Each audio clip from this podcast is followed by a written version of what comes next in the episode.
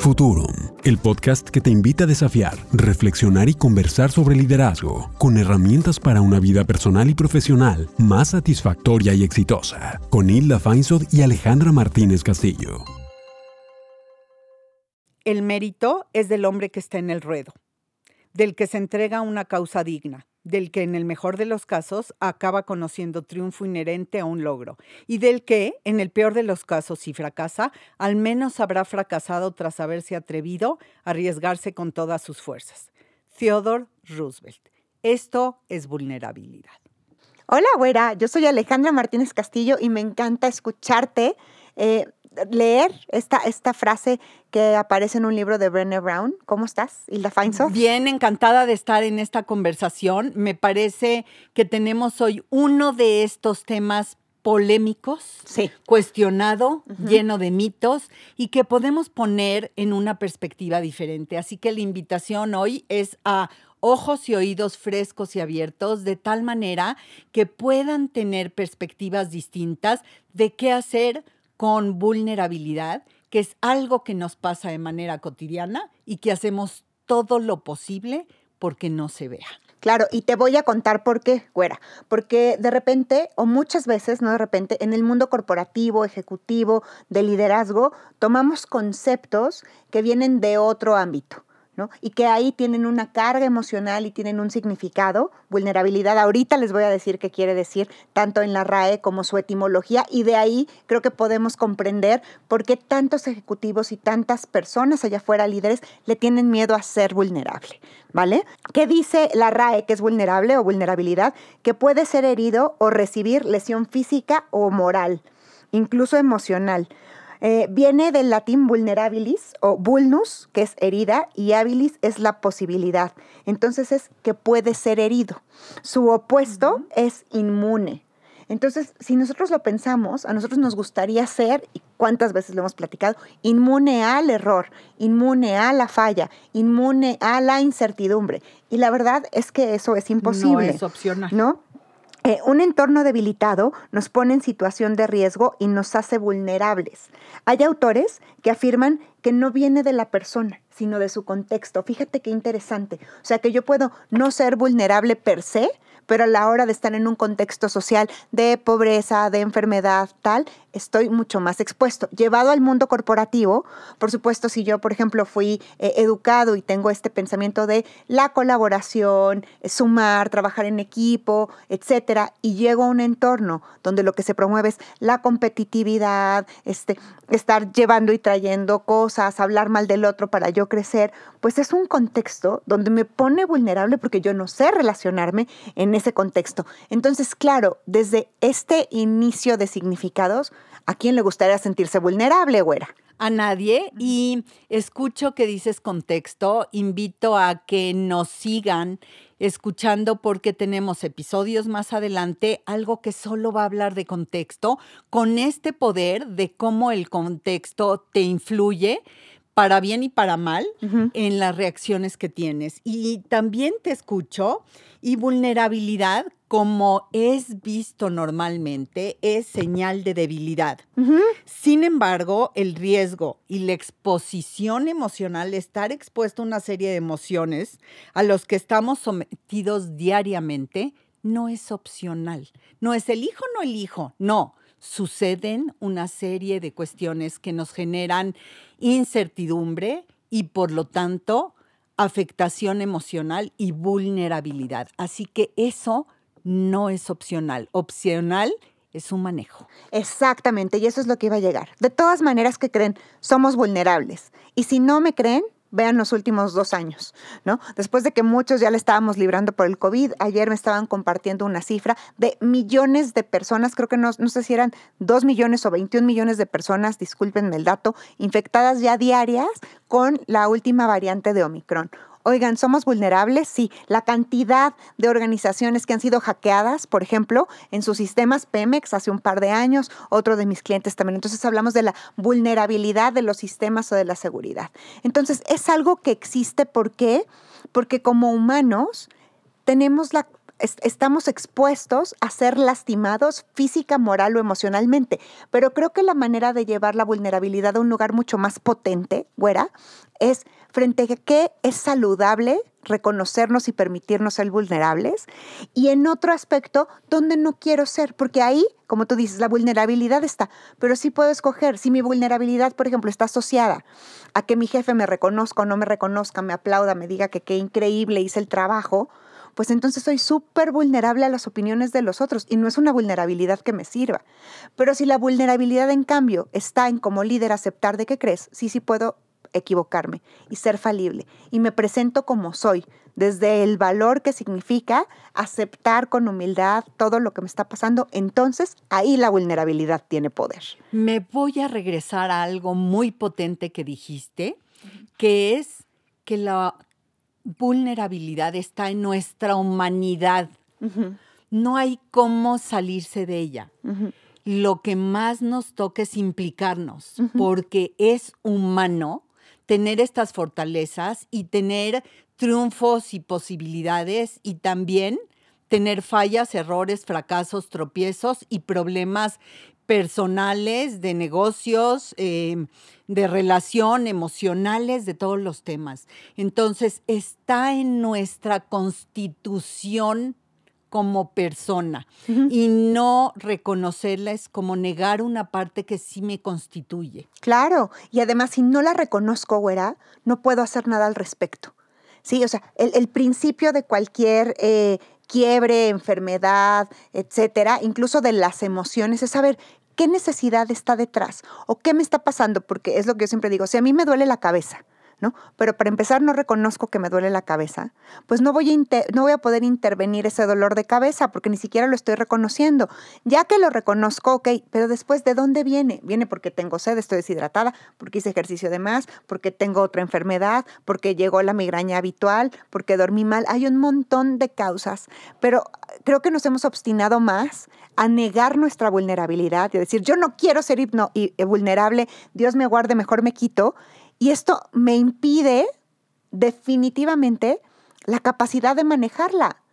Lo que estás diciendo es una muestra de desconexión. Y la desconexión es el perfecto pretexto para no veo, no hago caso, no pongo atención y entonces a ver si se va. Aparezco como fuerte, como a mí no me pasa nada, pancho, pantera, audaz y valiente y en esta desconexión ni me atiendo ni atiendo lo que sí puedo hacer al respecto de lo que está sucediendo, este hacerme cargo.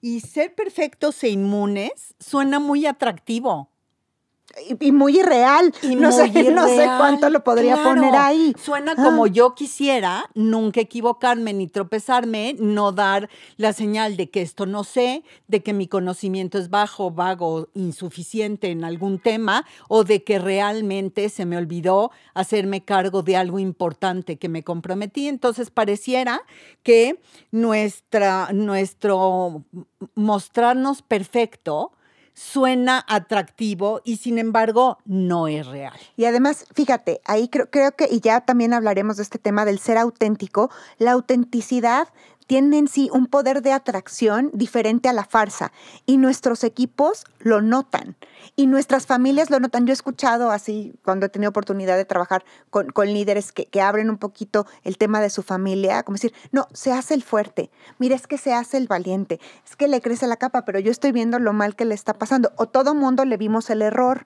¿no? O sea, le estamos viendo ahí la costurota y entonces ahora ya hay una doble falla. No solo no estoy aceptando mi vulnerabilidad, sino ni siquiera me doy la oportunidad de corregir donde hubo el error, porque si lo reconociera entonces soy vulnerable. Entonces puedo crear todavía una crisis y riesgos más grandes. Es decir, aquí la invitación también es que aceptar mi vulnerabilidad, no ser vulnerable porque no siempre lo somos, hay espacios y momentos. Aceptar mi vulnerabilidad es conveniente. Es muy conveniente porque es factor de crecimiento, porque es la manera de meterte, de implicarte, de arriesgarte y de salir ganando y fortalecido de una situación. Y recordemos, vulnerabilidad quiere decir riesgo y exposición emocional. Y estaba relacionado, y quiero decir estaba para que lo dejemos en el pasado, con debilidad, flaqueza, susceptibilidad, riesgo y amenaza. Y lo que podemos hacer es preguntarnos en términos de vulnerabilidad algunas cosas que nos ayuden a esta reflexión. En lugar de esconder la basura abajo del tapete, ¿qué tal preguntarnos qué hay detrás de nuestro miedo a ser vulnerable? ¿De qué tengo miedo? ¿Cómo nos estamos protegiendo o cómo me estoy protegiendo yo de esa vulnerabilidad? ¿Cuál es el precio de cerrarme y desconectarme? cómo acepto y cómo manejo la vulnerabilidad para transformar mi forma de vivir, de amar, de educar, de guiar, de trabajar, de estar. De experimentarme, porque fíjate, ¿qué diferencia? Y siempre a, a, mí, sabes que de mis temas favoritos del mundo son las emociones y la relación que yo tenga con la vulnerabilidad cambia mi estado de ánimo y mi abanico de emociones disponibles cuando hay un quiebre. Porque no, si yo encima me estoy resistiendo a la vulnerabilidad, pues la voy a asumir con este, miedo, desconfianza, inquietud, ceguera, un montón de cosas ahí que para nada contribuyen a tener un resultado más efectivo, una comunicación más eficiente, este desarrollo del que hablamos. Pero si yo digo, a ver, voy a asumir que soy vulnerable, voy a partir de ahí, ¿no? Así como, bueno, ándale, ya, voy a aceptar que soy humano. Ah, fantástico. Punto ganado. ¿No? Ya aceptando que soy vulnerable, ¿cómo me quiero relacionar con ella? Si yo me amigo con la vulnerabilidad, lo que me está avisando es que ahí hay un riesgo que no conozco, que no he medido. Y cuando, oye, qué dicha que alguien venga a avisarme, oye, ahí hay un riesgo. Ahora, el riesgo, de nuevo, es físico, moral o emocional, porque son diferentes formas de riesgos y son diferentes tipos de vulnerabilidad. Y en la organización puede haber varios de estos. ¿eh? Yo también puedo ser, por ejemplo, vulnerable físicamente si me dedico a la construcción o me dedico a estar este, en el tema de la luz y tal. Pues claro que hay soy vulnerable físicamente, o sea, soy médico, hoy nuestros médicos, las enfermeras, etcétera, pues tienen mucha más vulnerabilidad que quienes podemos quedarnos en nuestra casa guardados para trabajar. Pero el tema es en esto de la vulnerabilidad moral o emocional, ¿no? Donde yo creo que mi, y aquí va muy asociado al tema de reputación, Totalmente. que yo estoy expuesto al mostrarme como soy y no como debería de ser. Y entonces empiezo a pretender y voy construyendo una imagen para una reputación donde no necesariamente se alinea mi identidad. Y entonces es como estar recordando, o sea, es, tan, tan pesado y tan grave como cuando miento y miento de algo importante. entonces me tengo que ir acordando de la mentira porque para cubrir esa mentira ya tuve que tener, decir otra mentira y entonces hay de mí que tenga mala memoria porque se me va a ir lo que había dicho. Y entonces, curiosamente, cuando estoy cuidándome de ser vulnerable por lo que los demás piensen, pongo mucho más en riesgo mi identidad al mentir. Es una paradoja interesantísima y grave. ¿eh? Claro, lo que pasa es que la vulnerabilidad está en el centro de emociones duras, de emociones como el temor, la vergüenza, la pena y la escasez.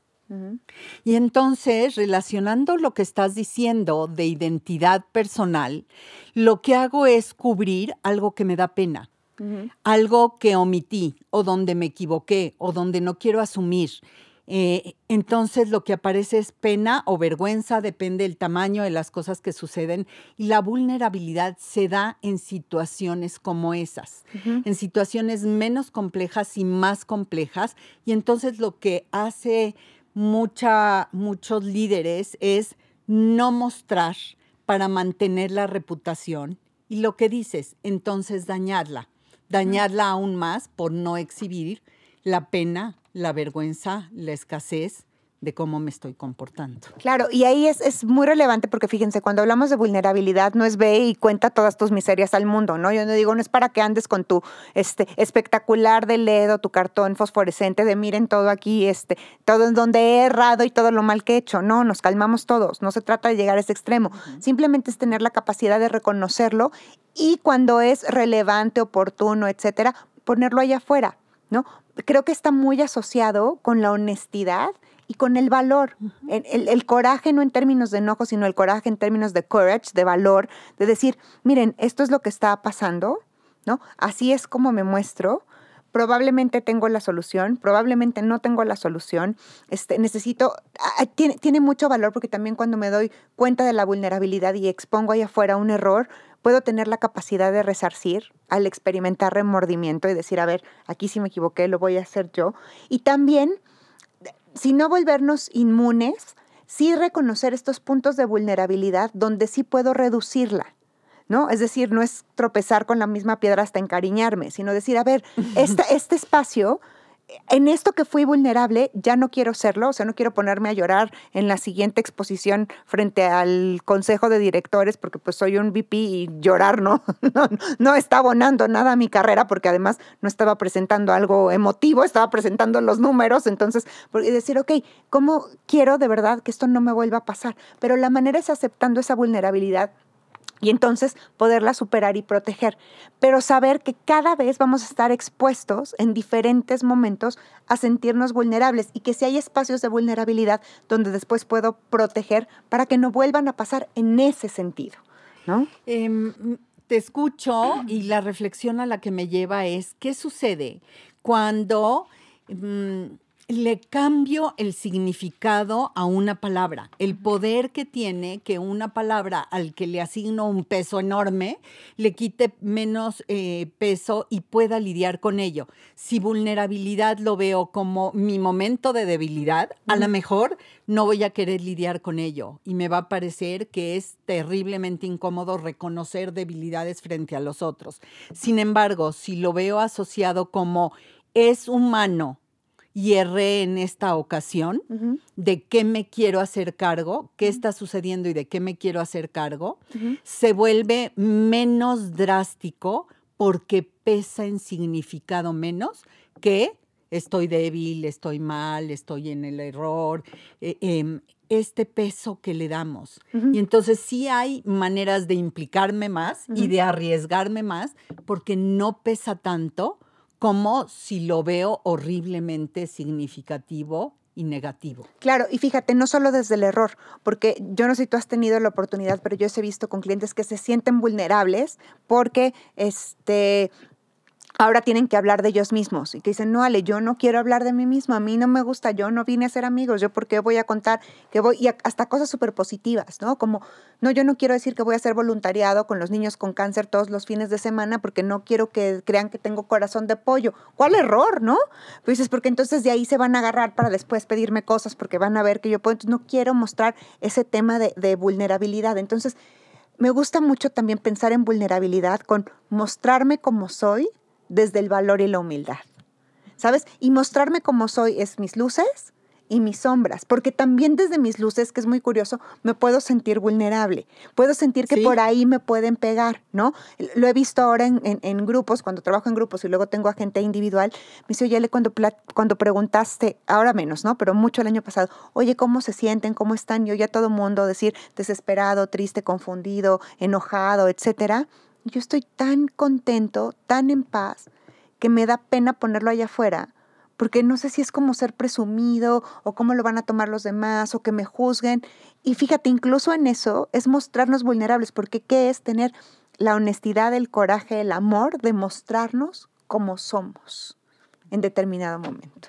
Claro, y no lo vemos desde el lado de las luces, solo lo vemos desde el lado de las sombras que nos preocupan. Y también creo que vale la pena entender en qué contextos la vulnerabilidad es más aceptada. Uno de mis clientes siempre dice, si reconocen un error, yo respaldo. Ok. Yo respaldo, yo echo el pecho. Pero si no, entonces sí que vamos a tener problemas porque se va a hacer más grande. Entonces, hay organizaciones que permiten que uno tenga errores cuando los habla y que vean cómo se solucionan. Como también hay organizaciones en donde está mal visto. Es cierto, el contexto importa. No, incluso si nos vamos al tema de familia, fuera, donde le dices, no, no, aquí no mostramos emociones, ¿eh? Aquí nadie llora, ¿no? Aquí, ¿tú por qué estás tan contento? También lo he visto, te digo, en otros espacios como de, ay, no es que a ti todo te da gusto, ¿no? Porque todo te da gusto. O sea, ahora también que algo me dé gusto, atenta ¿Está contra mal? mí porque me estoy mostrando como soy.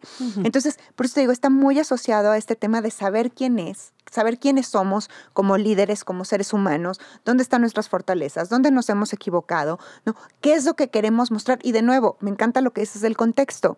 Yo no voy a ir a mostrarme completamente, ¿no? Irreverente y retadora con un cliente que es mucho más conservador y que apenas me está conociendo, porque probablemente sí, sí le pueda servir lo que hago yo, modificando ciertas cosas, que esto también de repente confundimos con vulnerabilidad. Ah, pues entonces si se trata de mostrarme como soy, ¿no? Este ya, pues voy a repetir después de comer y voy a llegar bien borracho Sí, porque yo así soy. Y no, justo no. Vulnerabilidad creo que nos ayuda este tema de, de reconocimiento, de, de nuevo, de las luces, de las sombras, de sentirme cómodo. Es más, antes de que salga, antes de exponerme, yo decir a, que, a ver, así estoy. Y aquí estoy vulnerable, como saber cuál es tu talón de Aquiles para entonces ponerlo desde ahí. ¿no? Decir, mira, este es mi talón de Aquiles, ¿no? Que lleguen y me cuenten sobre tal cosa, o esta persona de mi familia, o esta persona de mi equipo, es mi talón de Aquiles. Y entonces, como ya lo sé, puedo estar más alerta frente al posible riesgo o ataque de otros o de las circunstancias del contexto, güera. Y es que en vulnerabilidad hay tantas respuestas que en el experimento donde le preguntan a la gente qué es sentirse vulnerable, hay respuestas como compartir una opinión que no es popular, Ajá. montar mi propio negocio, ayudar a mi esposa que está enferma, tomar iniciativa para mm, tener sexo con mi esposa, con mi esposo, ingresar a tu mamá a un geriátrico, sé el primero en decir te quiero en una relación. O sea, hay tantas maneras de ser vulnerables y aquí hay una propuesta de 10 directrices de cómo vivir mejor la vulnerabilidad contigo mismo. Me encanta, es que te digo, empieza por uno. Y como hay tantísimas respuestas, antes de estas directrices, la primera pregunta es, si tú te sientas y piensas, ¿a ti qué te hace sentir vulnerable? ¿Qué te hace? Porque a partir de ahí vas a poder tomar diferentes acciones para vivirlo mejor y en ciertos aspectos también decir, oye, aquí creía que era vulnerable y ahora que lo observo, no es cierto. No es cierto, soy mucho más fuerte de lo que creía. Claro, porque afrontarla otra vez te fortalece. ¿Te parece si nos vamos con las directrices? favor, por favor, Para que güerita. la gente sepa, tiene que ver con, uno, cultivar la autenticidad, descartar lo que piensen los demás. Dos, la autocompasión, descartar el perfeccionismo. En algún punto eso no me va a servir. Tres, cultivar un espíritu resiliente. Quiere decir, tienes que descartar la indiferencia y la impotencia. Cuatro, la gratitud y la dicha, cultivarlas para descartar la escasez y la oscuridad, el miedo a la oscuridad. Cinco, cultivar la intuición y crear y confiar en la fe. Descartar la necesidad de siempre tener certezas en la mano porque luego no se tienen. Exacto. Y además, Seis. les voy a decir que estos que estamos compartiendo son para la vulnerabilidad y para lo que quieran, ¿eh? porque me parece fantástico. Cultivar la creatividad, descartar la comparación. Por ahí tenemos un, un capítulo completito de comparación para que vean cómo sirve y cómo no. Siete, cultivar la diversión y el descanso. Descartar el agotamiento como símbolo de estatus social y la productividad como medio para valorar el mérito propio. Ocho, cultivar la calma y la quietud descartar la ansiedad como estilo de vida. Hombre. 9. Cultivar un trabajo que tenga sentido, descartar las dudas sobre uno mismo y el se supone que o debería de. 10. Cultivar la risa, el canto y la danza. Ahí, por supuesto que yo me sumo de inmediato, sobre todo la danza, descartar ser formal y tener que estar controlado siempre. Vivir genuinamente implica que estamos viviendo nuestra vida con dignidad. Entonces, de nuevo, me parecen fantásticos para la vulnerabilidad, pero para cualquier cosa en la vida, ir incorporando estas prácticas, ¿no? Práctica bailar, práctica amarte, práctica descansar, son cosas que podemos llevar a lo cotidiano y que también podemos empezar a promover y fomentar en nuestros equipos y en nuestras familias. Fuera. Quisiera mm, cerrar diciendo que la vulnerabilidad suena a verdad y se siente como valor. Y si en esta conversación logramos darle un giro a la percepción de la gente hacia suena a verdad y se siente como valor, y esos no siempre son emociones cómodas, pero nunca son débiles. Nunca, súper potentes. Entonces la invitación es a reflexionar sobre su interpretación de verdad e incorporar alguna de las prácticas que compartimos. Así es, ¿no, güera? Nos vemos pronto. Esto es Lo que ha de ser, el podcast de liderazgo. Un beso. Bye. Soy Hilda Feinsod y sígueme en Instagram arroba Hilda Feinsod y en mi página hildafeinsod.com. Y yo soy Alejandra Martínez Castillo. Sígueme en Instagram en arroba ale.mcastillo y en mi página alejandramartinezcastillo.mx. Y recuerda, darle follow a Futurum, lo que ha de ser. Futurum, lo que quieres ser y hacer. Un encuentro con tus posibilidades. Con Hilda Feinsod y Alejandra Martínez Castillo.